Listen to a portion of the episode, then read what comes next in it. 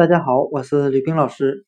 今天我们来学习单词 pupil，p u p i l，表示小学生的含义。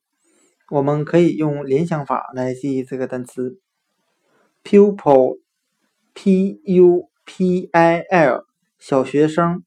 我们可以把里面的 p u 联想成汉语拼音颇无谱。再加上 p i 也联想成拼音 p i 皮，再加上 l 字母，我们这样来联想这个单词的意思。现在的小学生普遍都很顽皮。今天所学的单词 pupil，p u p i l，小学生，我们就可以通过它拼写中的 p u。联想成拼音颇无谱，p i 联想成拼音颇一皮，再加上 l 字母，小学生普遍很顽皮。pupil 小学生。